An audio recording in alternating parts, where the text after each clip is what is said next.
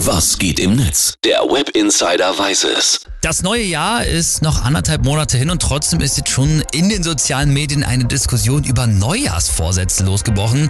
Und besonders viele User diskutieren da über die Pros und Kontras, was das Fitnessstudio angeht. Klar, haben wir doch alle schon mal drüber nachgedacht, ob wir uns da anmelden, oder?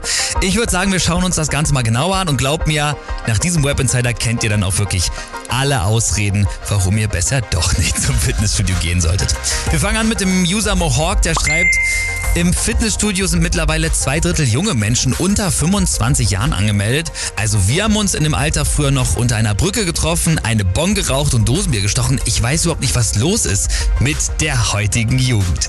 Dann machen wir weiter mit dem User Herdelein. Der schreibt folgendes. Profi-Tipp für alle Zwillinge unter euch. Mein Bruder und ich sind Zwillinge. Wir teilen uns ein Fitnessstudio-Abo. Die eine Woche gehe ich nicht hin und die andere Woche geht er nicht hin und bisher hat es auch noch keiner gemerkt.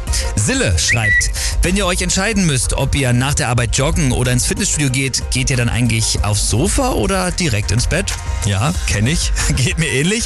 Und Kaffee twittert noch, immer wieder, wenn ich mich frage, warum zur Hölle ich überhaupt einen Mitgliedsausweis fürs Fitnessstudio habe, beruhige ich mich damit, dass Donald Trump ja auch einen Kopf und die Bild zum Beispiel Rechercheteams hat. Und zum Schluss, Jocelyn Kausmann äh, schreibt, das Fitnessstudio bei mir um die Ecke wurde geschlossen, jetzt steht da ein Restaurant. Tja, am Ende gewinnt doch immer das Gute.